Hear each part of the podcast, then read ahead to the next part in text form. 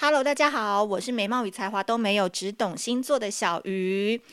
今天呢，要录制的这一个内容呢，是我们最近常常会在 Clubhouse 上面开播，在晚上十一点的时候，都会就不同的星座主题来做讨论。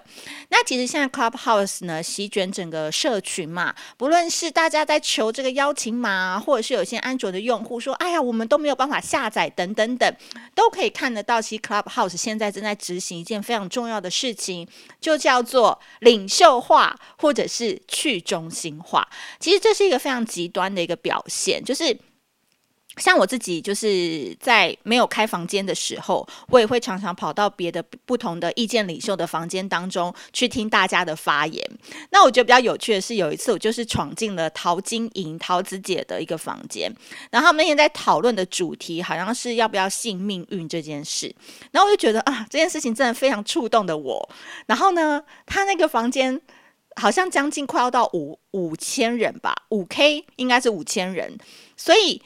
我在好不容易挤入那房间之后，我就觉得还蛮想举手发言的。然后可能前面排队人真的是非常的多，然后我要举手发言的时候，哎，真的 cue 我上去了。然后我为了要让我的发言具有含金量，让大家觉得说我不是来乱的，我还把它做笔记，把我的想法稍微罗列整理了一下。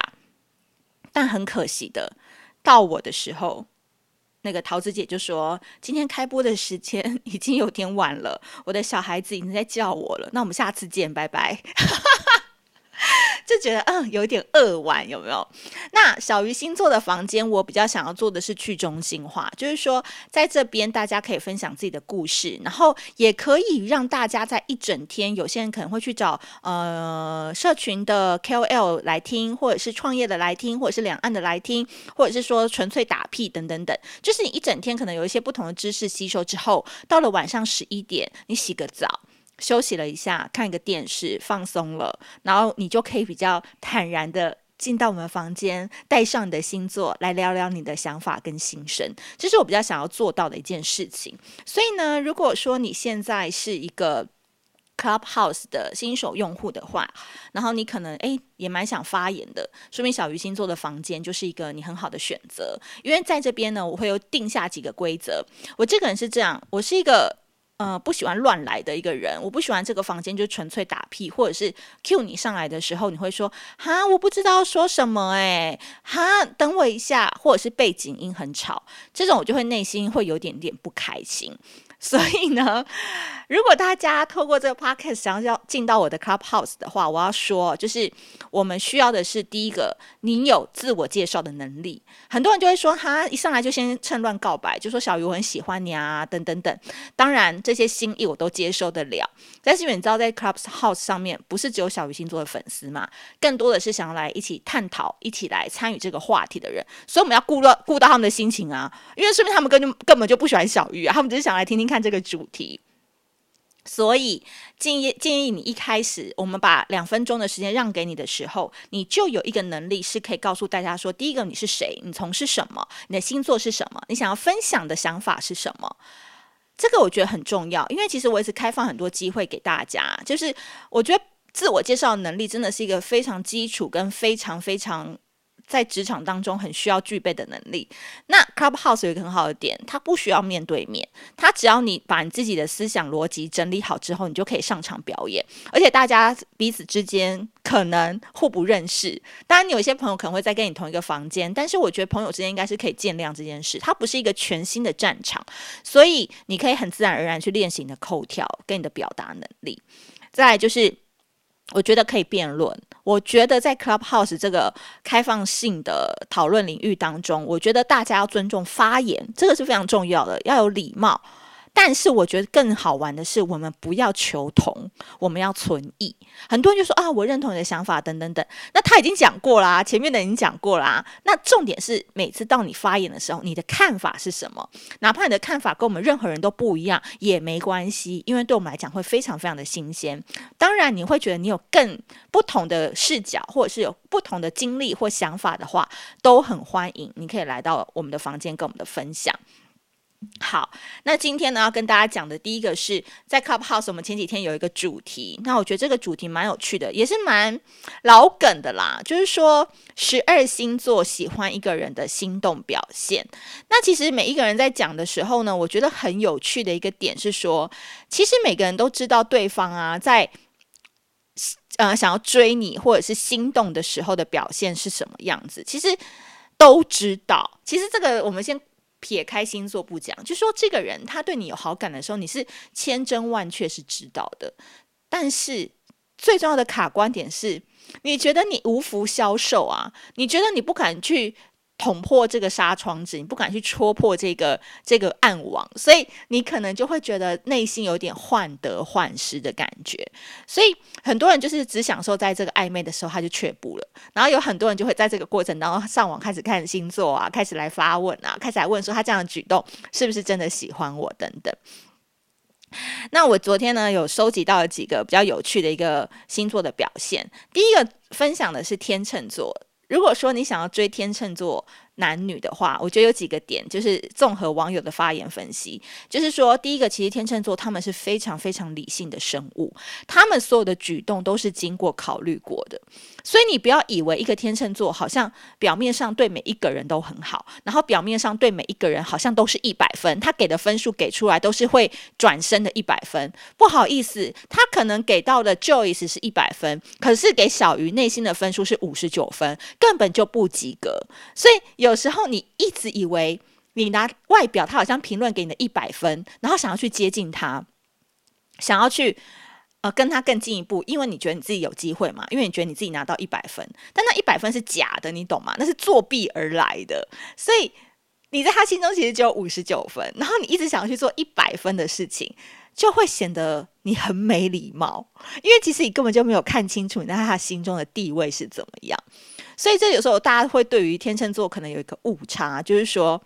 他对我很好啊，他跟我出去都是单独啊，他看我的眼神都有点不同啊，他在我身边都安安静静的，他都也没有一直玩手机啊什么的，这个都是你自己觉得，不代表天秤座是这样子觉得。所以有时候你在呃跟天秤座来往的时候，真的就是最最最基本的就是要放下你的执着，因为你真的在不知道你他在他心中的分数是多少的时候，你贸然前进，他真的会把你。从五十九分再扣到剩二十分，但是我觉得有一个点是天秤座是昨天大家讨论的一一点是说，如果你发现一个天秤座很快就可以帮你做决定，或是一向很犹豫的天秤座竟然会愿意帮你主动做一些事情，或者是帮你主动去想一些办法的时候，因为天秤座他们都有懒惰癌嘛。诶，这个可能就是一个有谱的一个迹象，因为像我的经纪人，他就是一个天秤座，然后他在分享的时候，他就说，其实他要在帮小鱼星座就是来统筹这个经济的时候，他会评估很多层面，包含这个人 O 不 OK，包含这个发展未来行不行，这个趋势 O 不 OK，然后小鱼这个人怎么样。那等他评估的时候，他评估完觉得说，嗯，好，他愿意去做，他愿意花他本业时间以外的事情来帮我处理我的经济的事务，这是其实是很麻烦的一件事情，对天秤座来说，因为他们只想下班回家去追剧啊，去敷面膜啊，去泡澡，可是他愿意花其他的时间来为我做这件事情，就代表，诶，他是喜欢我的，他是欣赏我的，可能我有某一些特点是让他觉得他可以干这件事情是 OK 的。所以他有没有办法帮你做决定，或者是他有没有主动会来帮你想一些事情，其实是蛮重要的。另外呢，就是有讲到说，呃，天秤座啊、摩羯座、水瓶座还有射手座，其实呢，他们都是喜欢有趣的人。所以基本上，如果你喜欢这样子的星座朋友的话呢，建议你跟他的互动一定是要自然有趣，然后没有强迫感，对不对？没有强迫感。那当然，你在互动的过程当中，最好是自己也可以接梗，自己也可以自嘲一点。他们就觉得你这个人是一个，哎呦，有一些特点是他们觉得说，哦，好像可以再进一步。他反正也不会被打枪，因为他们很爱面子嘛，等等。好，这个就是关于天秤座。那再来呢是水瓶座。昨天我们有一个水瓶男，有几个水瓶男现在蛮常进入到我们房间了。他们就是有一个是影评人左撇子，然后有一个是一个工程师。那我觉得他们两个分享呢都蛮有见地的。我发现哦，虽然说我很讨厌水瓶呢，常常批评他们，但不得不说他们在 Clubhouse 上面的表达能力都非常好诶，而且他们的逻辑跟口条都极具有道理。很快你就被他洗脑了。然后呢，这个水瓶座的总体而言是说，其实水瓶座都会刻意给人一种距离感，这是他们的保护色。然后呢，他们也很不喜欢就是你太快的进入一段关系。这个风象星座都有这个特质嘛，就是在朋友们以外都超好的，进到那个门以后都会变得超级慢的那种概念。但是呢，如果你发现一个水瓶座，他竟然可以为了你去勉强他自己做一些他不喜欢的事情，这个点可能就有中了。例如，这个左撇子好像有分享，他就说，其实他是一个很晚睡的人，就是可能三四点才睡，但是他喜欢的那个女生可能十一点半就要睡了。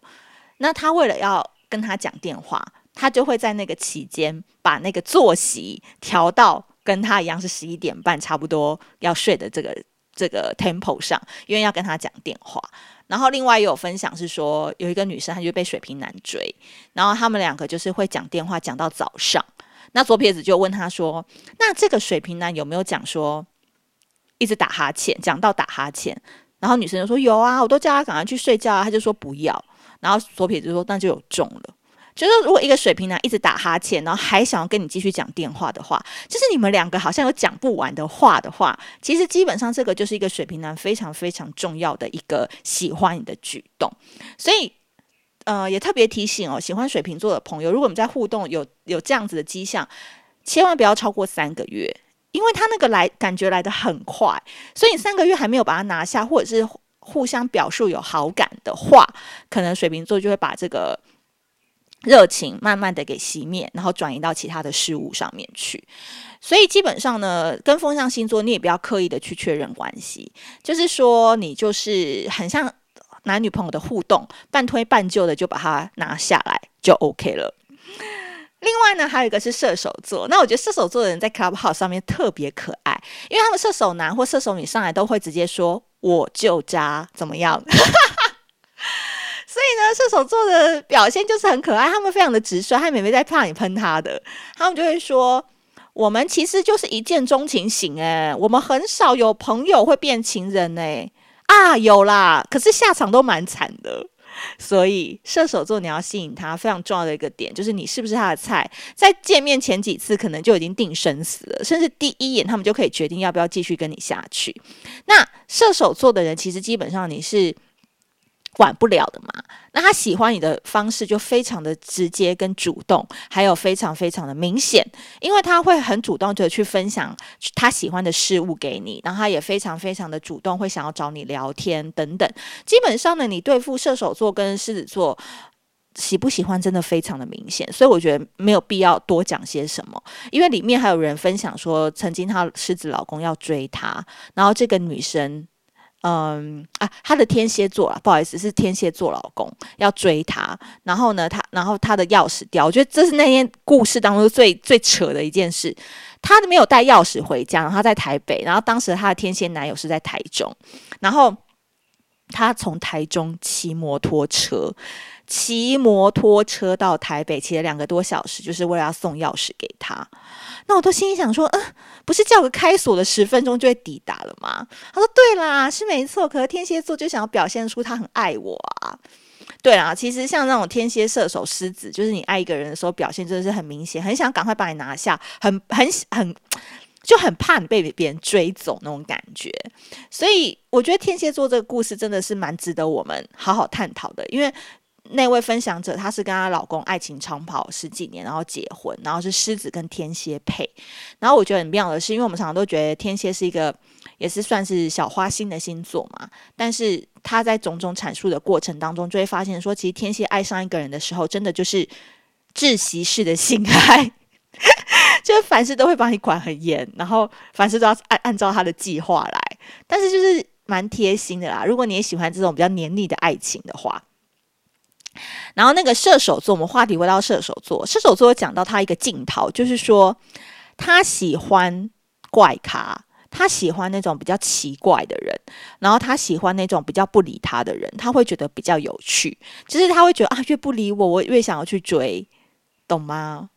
所以他们也说不出来自己为什么会常常想要消失，可能就是觉得你讲话太无聊，他想要离开一阵子，找寻更有趣的灵魂。OK。好，那我们再来看一下还有什么啊。昨天还有讲到一个比较奇葩的星座，就是巨蟹座。他们就说巨蟹座喜欢一个人的表现就是没有表现。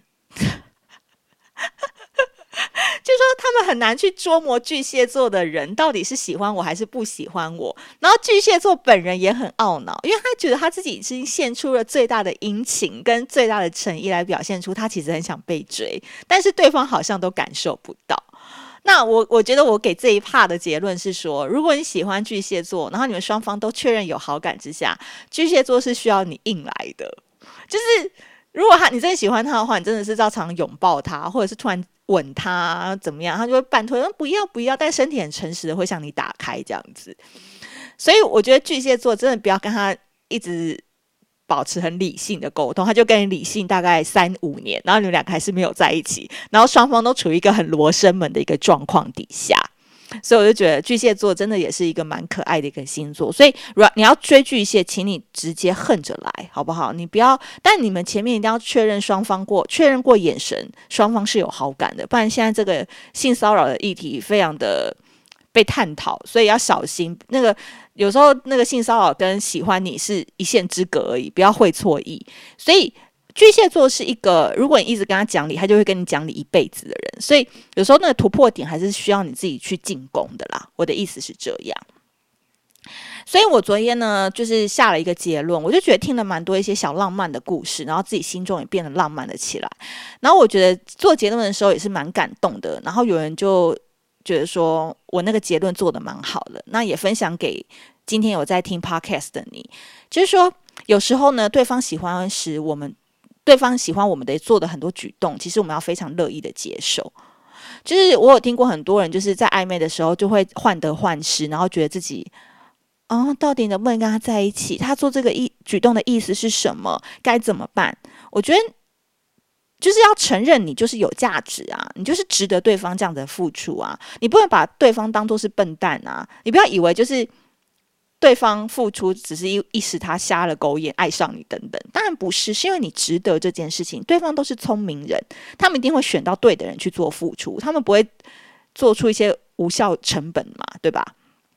所以这样子的来往才会自然有乐趣，然后你就不会因为你害羞，然后人家给你全都借不到，然后就失去了很多很好的机会。然而，我觉得也要感谢对方的喜欢。真的，这件事情很重要，就是你要谢谢对方愿意花时间陪你聊天，愿意花时间从台中骑摩托车到台北来送钥匙给你，愿意对方花时间在很累，自己加班跟累成狗一样，还要开车来接你，等等等，因为这个都是对方他愿意免费付出的成本，他没有跟你算钱哦，哈，现在大家的时间都很宝贵，不是只有你自己的时间宝贵哦。但是这个喜欢会一辈子吗？对不起，不会。所以我觉得我们要珍惜的就是那个 moment，是那个某年某月某日某天，在某个地方他说过那几句话。他说过你真的是很有价值，他真的说过你真的很棒，他真的说过你很可爱。说不定他从来没有说出过我们在一起好不好，或是他从来没有说出过我喜欢你，你也喜欢我吗？这句话。但是我觉得，在当时他喜欢你的那个心情，导致他眼中的你，还有他嘴巴说出来的你，都是真实的，不需要怀疑。所以，我们只要在未来想起来的时候，当时那几句话是真实的，也就代表其实这个人真的是喜欢过你。所以，我觉得有时候感情这件事情，就是你没有办法跟一一个人求一辈子。我觉得人都是变动的，有时候可能感情久了，到后来都是一种责任吧，或者是习惯了，或者是不想要改变等等。所以有时候你可能会事后回想起来说，他真的喜欢我吗？他现在对我很冷漠、很冷淡什么的。但是你你可能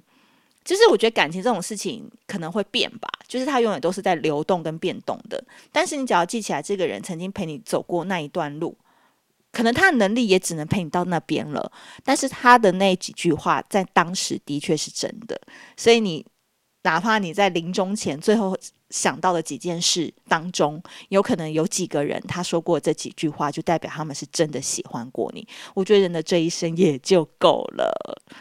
当下就是永恒喽。好的，今天非常开心哇！想不到讲一个 Clubhouse 的一个总结，可以讲了大概快二十分钟。那当然有很多星座我们没办法探讨到嘛，因为 Clubhouse 我每次都只规定大概一个多小时，最多一个半小时，不想浪费太多大家的时间。所以如果你们想要第一手或线上马上追到我们的现场直播的话，也欢迎大家可以在 Clubhouse 上面追踪我小鱼星座。那今天的 Podcast 就到这边，我们下次见，拜拜。